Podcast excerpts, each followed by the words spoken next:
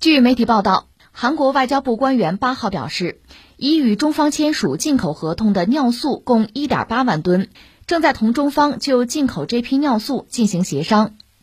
据报道，据行业消息，韩国国内汽车的尿素溶液月使用量为2.4万到2.7万吨。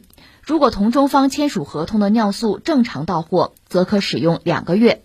目前，韩国外交部正与中方持续接触。据此前报道，韩国正在遭遇车用尿素荒，韩国政府已请求中方从速进行对出口韩国尿素的检验工作。啊，这个新闻里面有几个关键词，我们聊一聊，大家就明白这个事儿是这样的。一个说这个车用尿素是车用的尿素啊，尿素不是化肥吗？呃，你可以这么说，但是现在。车也要用，我来解释一下，是这样子。这说到环保了，是个环保问题，因为各国现在环境领域吧，各种各样的这个要求啊标准越来越高。你比如我们国内汽车什么国四标准啊，而且大家提出来就是呃减少柴油机排放的氮氢化物，这是污染物啊。那怎么办呢？发动机的生产商呢找了一个办法，使用所谓 SCR 技术，就是所谓选择性催化还原技术。这可以达到环保部门的要求，具体怎么做呢？就柴油机这个尾气处理有一种处理液，这个处理液呢，我们国内俗称就是汽车尿素啊，汽车环保尿素就这么个东西，或者叫什么柴油车尾气净化液。确切说呢，它应该是有一个这个 SCR 系统吧，呃，尿素罐这里面装的就是所谓尿素，就是柴油机的尾气处理液，还有这个催化反应罐。那你这个柴油机开动起来，排气管开始排这个氮氢化物，这个尿素罐呢就可以喷出这个尾气处理液，它们在这个 SCR 的催化反应罐里边就发生化学反应，叫做氧化还原反应，出来的是什么呢？是氮气和水，这就没有污染了嘛。所以你看这个所谓的车用尿素，它这个环保问题嘛。你涉及到什么全球气候变暖的大事儿，对吧？所以大家想也能想到，这个所谓车用啊，汽车尿素，那肯定卖的会非常好，大行其道，大家都需要啊。那么从韩国来讲呢，它就需要这个尿素吧，或者叫尿素溶液。那就说韩国现在尿素溶液是短缺、缺货。韩国有媒体讲呢，这个和中国的一个政策有关系，就是中国在强化化肥出口的监管，这就涉及到另一个话题，就是呃化肥出口的监管。这个其实特别容易理解吧，不光是中国了，全球范围内涉及到化肥，现在是一个大问题，因为疫情带来的后果。疫情爆发之后吧，各国都在扩张自己粮食生产，一个是先保证自己手里自己碗里有粮食啊，叫什么手里有粮，心里不慌啊，这是我们中国的先人说的话，但这话全世界通用啊，所以大家都要生产粮食，要扩张，那就是需要化肥。全球各国主要的这个农业国都会需要化肥的供应，那么供需的平衡现在是一个所谓的紧平衡吧。中国是一个什么国家呢？中国是个大国，又是个人口大国，也是个农业大国。中国是全球最大的化肥的进口国，同时也是最大的出口国。所以中国对自己这个化肥的出口啊，有限制措施。这道理很简单，不止我们有，很多国家都有嘛。但这确实对全球的化肥的供需产生了影响。什么氮肥、磷肥啊、尿素啊，这个国际价格在飙升，所以你看这个新闻，我们一样一样说。一个呢是韩国现在缺这个东西，就跟中国打招呼要买。实际上，韩国不只是有求于中国，像澳大利亚、越南等等国家都在谈进口尿素这个事儿，在磋商。但是中国方面应该说回应是最快。一方面呢，中国方面也指出说，我们这个化肥出口的监管措施啊，主要是考虑我们国内市场。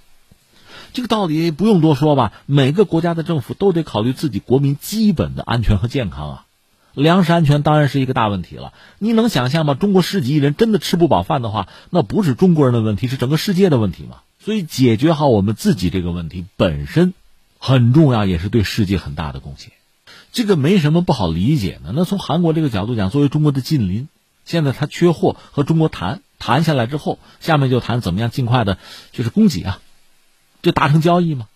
当然有意思的是，他要这个东西，并不是用于农业生产，而是车用嘛，环保上的考虑吧。但总之缺这个东西，而中国毕竟是一个大国，经过协商，能够达成交易，对他来讲就解了燃眉之急嘛。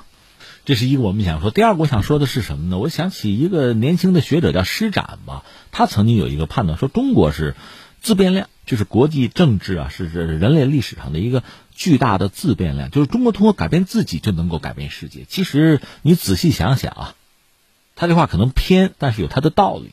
因为中国毕竟是一个大国，我们自己的政策上有调整，那么对整个世界就会产生影响。这不是因为别的，不是因为我们怎么样，而是世界是一体化的，全球的经济，不管你喜不喜欢、愿不愿意，它是一体的。每个国家的行动。都会对其他国家产生这样或者那样的影响，更何况是大国。我就想起另外一件事情，也是这两天的消息吧，我们就不专门说了吧。就是中国呢，我们有大量的进口食品，这我们都知道。你去一个超市里可以看到，有的专柜就是卖进口食品的，有的。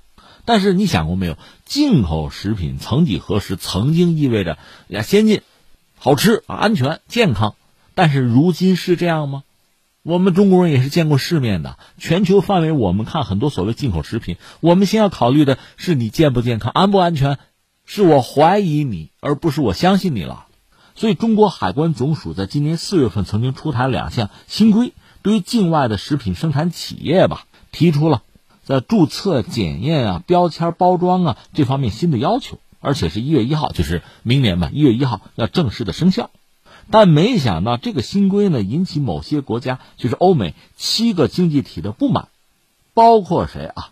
美国、英国、日本、欧盟、澳大利亚、加拿大、瑞士，他们的外交人员似乎说，在十月底的时候，曾经向海关总署递交过联名信，希望把上述这个新规推迟上至少十八个月。那我们中国的政府，就中国的海关嘛，为了中国人的健康安全。所谓病从口入，我们恰恰又是疫情期间，那你说出台这个新规有什么不对吗？这是对中国人负责任的。你中国的政府、中国的职能部门，你要不对中国人民的健康和安全负责任，你说这事儿它合逻辑吗？讲道理吗？这可以接受吗？能想象吗？然后我们看到七个就是经济体吧跳出来，说不行，我们受不了啊，你得推迟一下。那你说这个事儿又合理吗？合逻辑吗？这有道理吗？可以接受吗？我们又不是随意的提高关税，我们又没有什么高科技领域和你脱钩，只是为了中国的消费者的安全和健康考虑，你就老老实实按我标准来，你达不了标不要进来就完了嘛。说到达不了标不要进来，我又想起另一件事，你看你想的真多哈。新西兰的总理，那位女总理叫阿德恩啊，最近有记者问他说：“哎，这个中国申请加入那个 CPTPP，你什么态度啊？”新西兰这位女总理就说什么呢？只要满足最低要求，就应该允许中国加入啊，就是那个所谓全面与进步跨太平洋伙伴关系啊，这是这位新西兰的女总理阿德恩的态度。她说，澳中关系将不会改变新西兰的外交政策。那我想说什么呢？呃，刚才我们谈到施展先生不是讲，中国是一个巨大的自变量，我们自己的改变对整个世界就会产生这样那样的影响。你比如说，我们要解决我们的粮食安全问题，在疫情背景之下，那我们肯定要对化肥的出口。我们要有监管，这个就对世界产生了影响，涉及到化肥的价格，甚至涉及到我们的邻居搞不搞得到尿素，但是可以谈啊。我们是开放，是建设性的，我们希望大家过得都好，大家好才是真的好，对吧？我们能帮忙肯定要帮忙，但是翻回来说，我们需要你帮忙的时候，你可别往后躲。同样道理，中国是一个大国，中国要解决国内的一些问题，比如说进口食品的安全问题，你要对消费者负责任。这才是一个正常的政府啊，职能部门该做的事情。你出台一些规则，在海关对进口的一些食品安全提出一些新的要求，这个显然也会对某些国家向中国出口食品吧产生这样那样的影响。我们先不说他们的反应，只是说这种影响确实是存在的。中国是一个大国，是一个大市场，这种影响呢，谁也不可能看不见，甚至某些人马上当场就会有切肤之痛。所以我们就说，比如说中国申请加入这个 CPTPP 哈，新西兰这位总理就说，人家达标就应该进了，这有什么好说的？你不用废话吗？这么大的一个经济体，你看不见的。所以不管是从韩国的这个所谓的尿素的需求，不要说尿素，就说他们那个泡菜，传统韩国泡菜，你让他自己生产成本高的不行吗？那怎么办？大量的从中国进口嘛，因为中国量大嘛，批量生产成本当然就低下来了。更况且，就说大白菜。你韩国能生产多少？